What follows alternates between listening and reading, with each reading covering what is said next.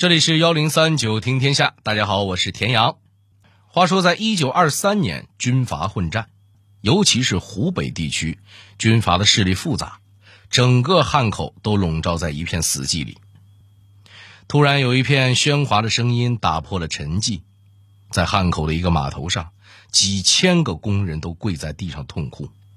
走近了一看，工人们围着的是一个男人的灵位。这个人是谁呢？为什么几千个工人都对他感情这么深呢？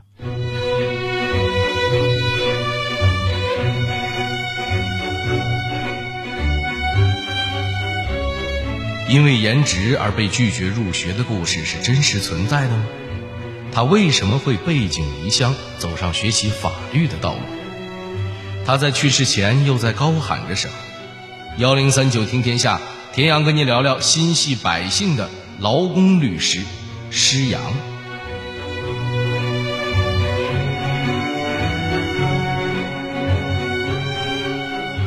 施洋是谁？他是一名共产党员，是领导工人运动的领袖，是英勇不屈的革命斗士。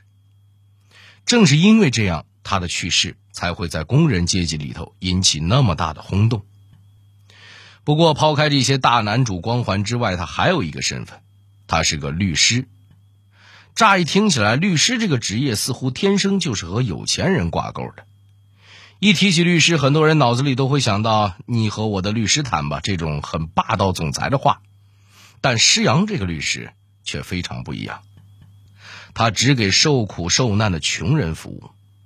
那在民国初年，什么人最苦呢？必然是最底层的劳动者们了。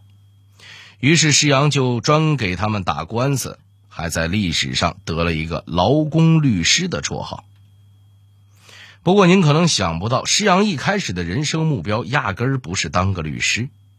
要讲这段故事，咱得从施阳小时候开始。在做律师之前，施阳度过了一段非常艰难的日子。如果用一句话来形容施阳的出身，那就是穷且坚毅。说白了就是，这孩子虽然家里穷的叮当响，但有气节、有风骨，思想素质非常过硬。往上数，施阳的祖宗都是书香世家，他祖父、叔父都在科举里面取得过很不错的成绩，还能享受朝廷给的膳食补助。这么浓厚的学习氛围里，施阳也是从小就开始上私塾，学习读书写字。本来他们施家的小日子吧，过得还算可以，但是当施阳的祖父、叔父相继去世后，没有了国家补助，施家就变得一贫如洗。本来还算吃喝不愁、十指不沾水的施阳，不得不过上了忍饥挨饿、耕田犁地的日子。在一次次辛苦的劳动里，施阳越来越明白。只有学习才能改变命运，才能像祖父一样让家里人过上好日子。所以，不管每天干农活多累，施阳都要抽出时间来夜读，希望能去更好的学校读书。但没想到，在当时内忧外患的社会里，学习的权利竟然也被划分了三六九等，哪怕施阳成绩拔尖儿，也不能去更高级的学堂读书。家族里有势力的长辈嫌他穷，觉得他读书也没用，于是这个族长就去找学校，让学校随便找个理由把施阳拒绝了。拒绝的理由您听了估计也得乐。学堂说施阳五官不端正，所以不能来读书。且不说用颜值做标准荒不荒唐这事儿，您可以去网上搜一下，或者回头呢到我们的公众号里去看看施阳到底长什么样。要真论长相啊，人家正经是浓眉大眼双眼皮儿，搁在什么时代都不能说人长得磕碜。施阳自然是不服气啊，学校无厘头的拒绝理由更加激发了他的求学热情，大有一种你不让我读，我就偏要读的架势。幸运的是，他有一个非常支持自己的爱人，当时还是未婚妻，在未婚妻和未来丈母娘的学费支援下。施阳离开了家乡，去往了湖北浔阳。很快，在没有歧视的熏养，他顺利的考入了当地的农业学堂，开始学习农业知识。在顺利毕业那一年，他也如愿抱得美人归。施阳本以为自己的好日子就要开始了，就算不能做到行业顶尖，至少自给自足、温饱不愁还是可以的。但他没想到，辛亥革命爆发了。学校被强制关停，施阳的求学之路也戛然而止。没有学上怎么办呢？换一般人的想法，那就换个学校读呗。可施阳的想法是，那就自己办个学校。嘿，您瞧瞧，他怎么这么大野心呢？这恐怕是因为他父亲在没落之前就当过校长。要论办学校，那人家家是有传承的。就这样，施阳回到家乡，创办了一所学校，把自己学来的农业知识传授给学生。当校长的时候，施阳也不是眼里只有教学的学究，他也在关注着社会的变迁。辛亥革命失败之后，国内出现了觉醒和沉睡两种风向，就跟南宋的主战派和主和派似的。因为施阳宣传革命，就被打成了觉醒派，被当地的沉睡派疯狂谩骂和排挤。无奈之下，他只好离开了家乡。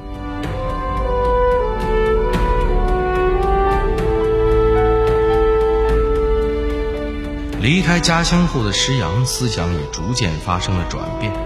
他从零开始接触了一个新领域，这是一个什么领域呢？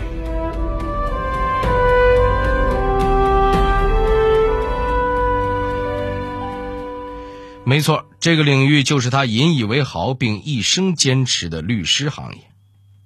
施阳想转行当律师，这个想法其实也很好理解。在当时混乱的社会里，比起辛辛苦苦耕田喂饱老百姓的肚子，更重要的是靠法治和民主唤醒民众的精神。于是，一九一四年，施阳考上了湖北警察学校，毕业后又考去了湖北法政学校。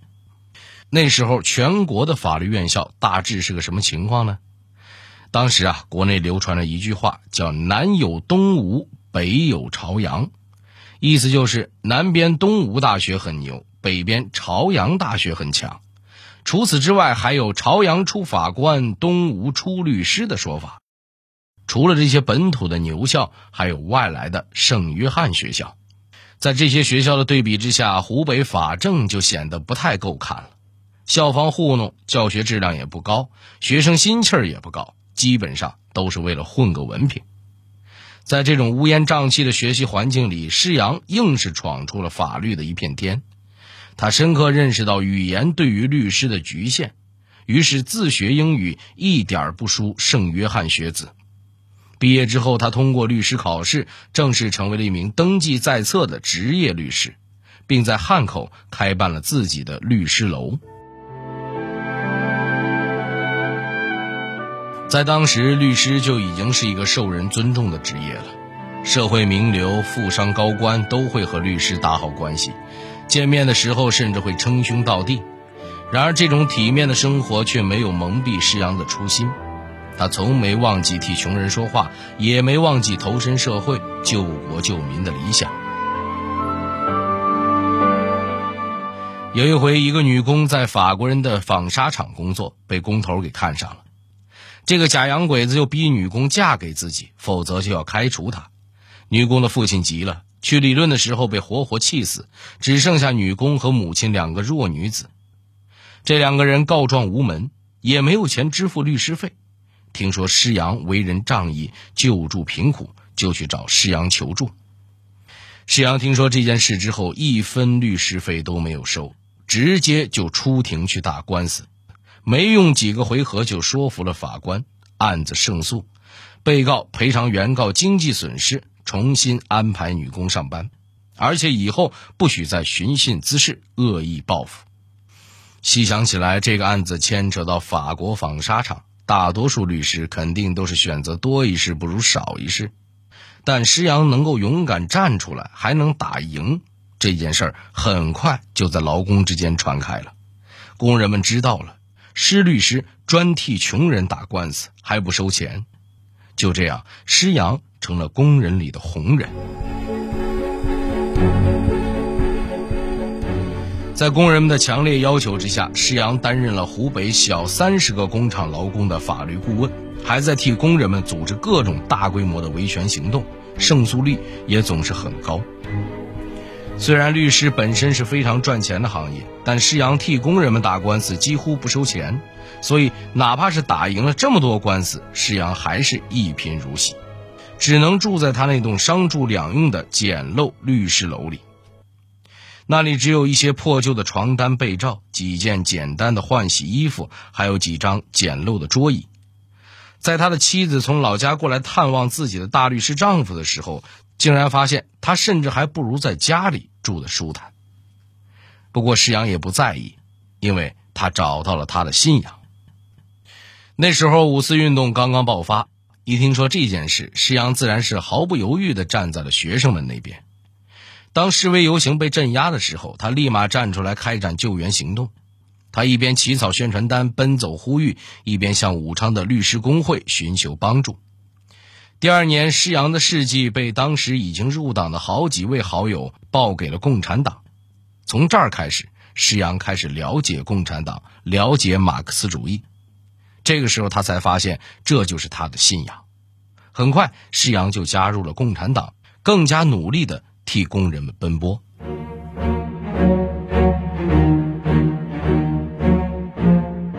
如果说入党之前施洋还是一个人单干的话，入党之后施洋就更加明白怎么把工人们组织起来，也更明白怎么才能真正保护工人。那么施阳到底是怎么保护工人的呢？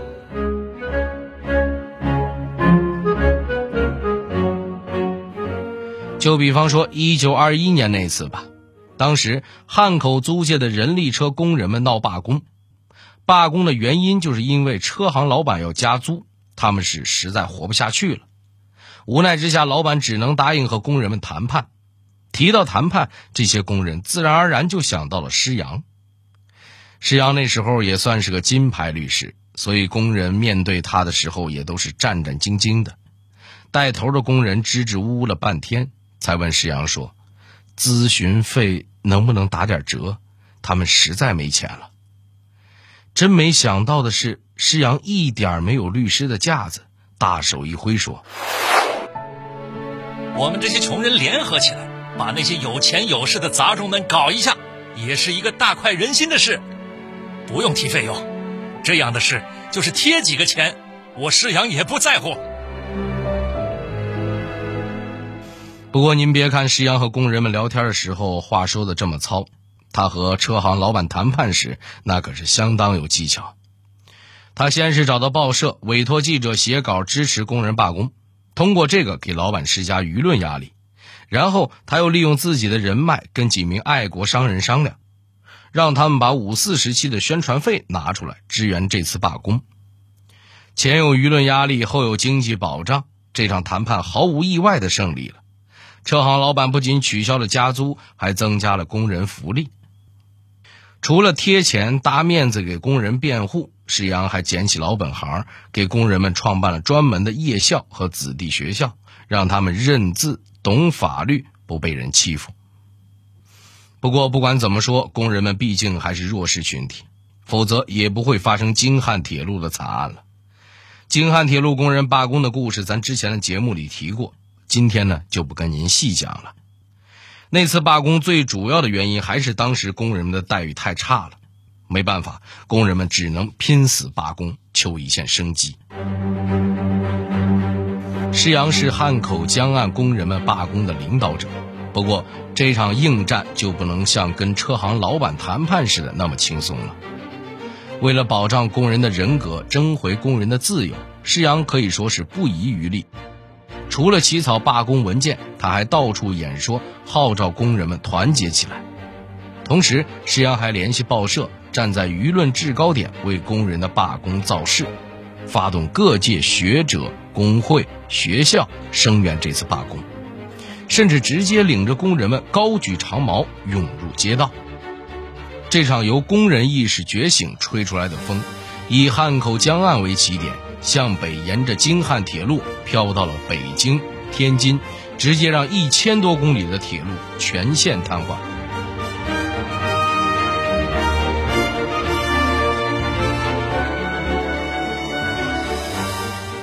总会有人问施洋说你是律师有稳定的工作有丰厚的报酬为什么还要和工人们一起罢工呢？施洋坚定的回答为劳动阶级的利益奔走呼号，这是我的职责。”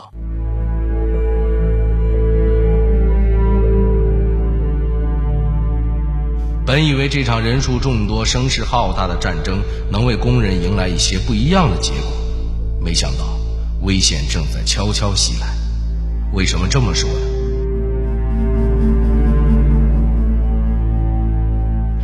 这份危险是工人们的危险，也是施阳的危险。在二月七号那一天，湖北督军表示想要调解这场劳工纠纷，邀请工会代表去汉口江岸的办事处谈判。没想到，这却是一场鸿门宴。正在工人们赶往办事处的路上，督军直接开枪射击。好几十名工人当场死亡，造就了历史上著名的二七惨案。随着二七惨案的爆发，铁路沿线十几名工会领导和工人代表都被北洋军阀抓起来了。但不管军阀们怎么威逼利诱，工人们都只有一句话：头可断，血可流，功不可复。而不复工的代价就是他们真的。付出了自己年轻的生命。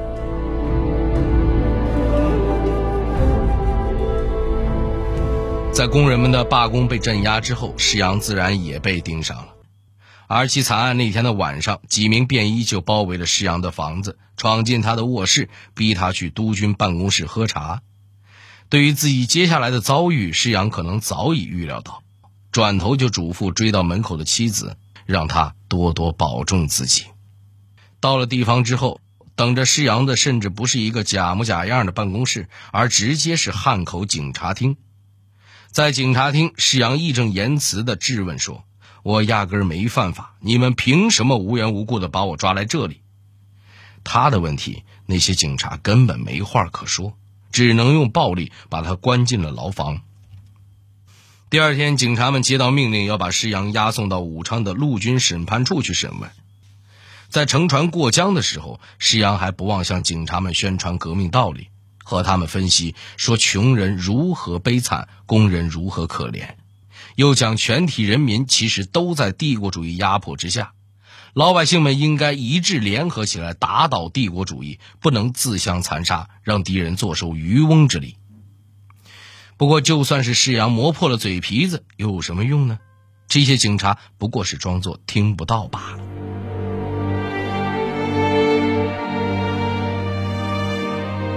在陆军审判处开庭的时候，施阳戴着脚镣手铐站在法庭上，毫不畏惧，慷慨陈词：“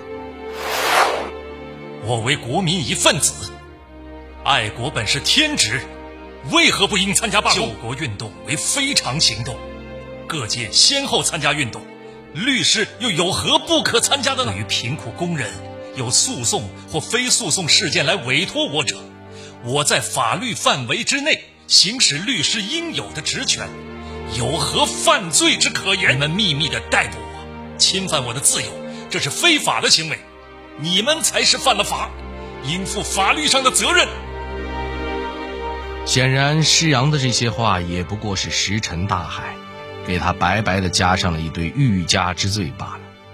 一周之后，北洋军阀吴佩孚下达了杀害施阳的密电。其实说来也十分讽刺。在施阳的律所刚站稳脚跟的时候，手握兵权的军阀吴佩孚还曾经亲自拜访过施阳，不仅送给他一本《华盛顿法典》，还一直在说要和施阳一起共同推进中国民主政治，而不与他合作的结果就是死在他的手下。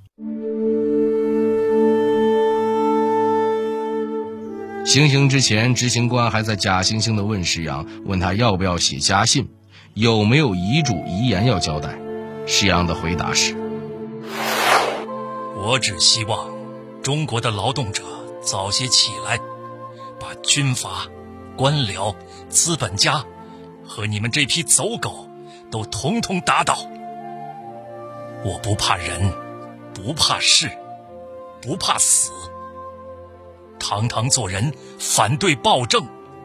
你们杀了一个师阳，还有千百个师阳。执行官被骂得恼羞成怒，大吼：“立刻开枪！”枪声响起，打中了施阳，他脸不变色，大义凛然，振臂高喊道：“劳工万岁！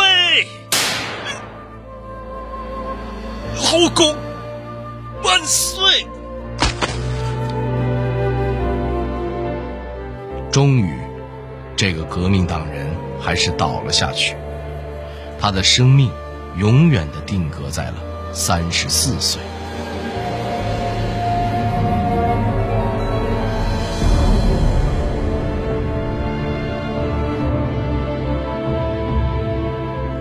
在施阳去世后，吴佩孚还不满意，甚至下令不准收尸，不让施阳入土为安。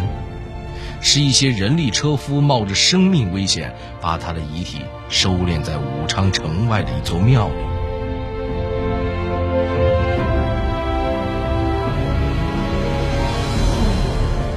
工人阶级中的英雄逝去了，武汉。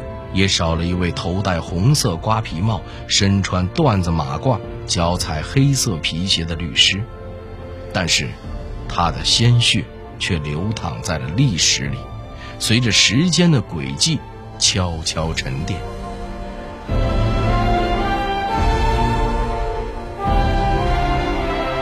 在狱中，施阳给妻子写过一封信，眼看。中国尚在黑暗专制的地狱中，我无法躲进黑暗的小阁楼谋自己的一己之福利。我无法平静安分地做一名职业律师。我希望借民主法治的宝剑，削平这不平的世道。虽败犹荣，虽死无憾。虽败犹荣，虽死无憾，这就是施阳的答案。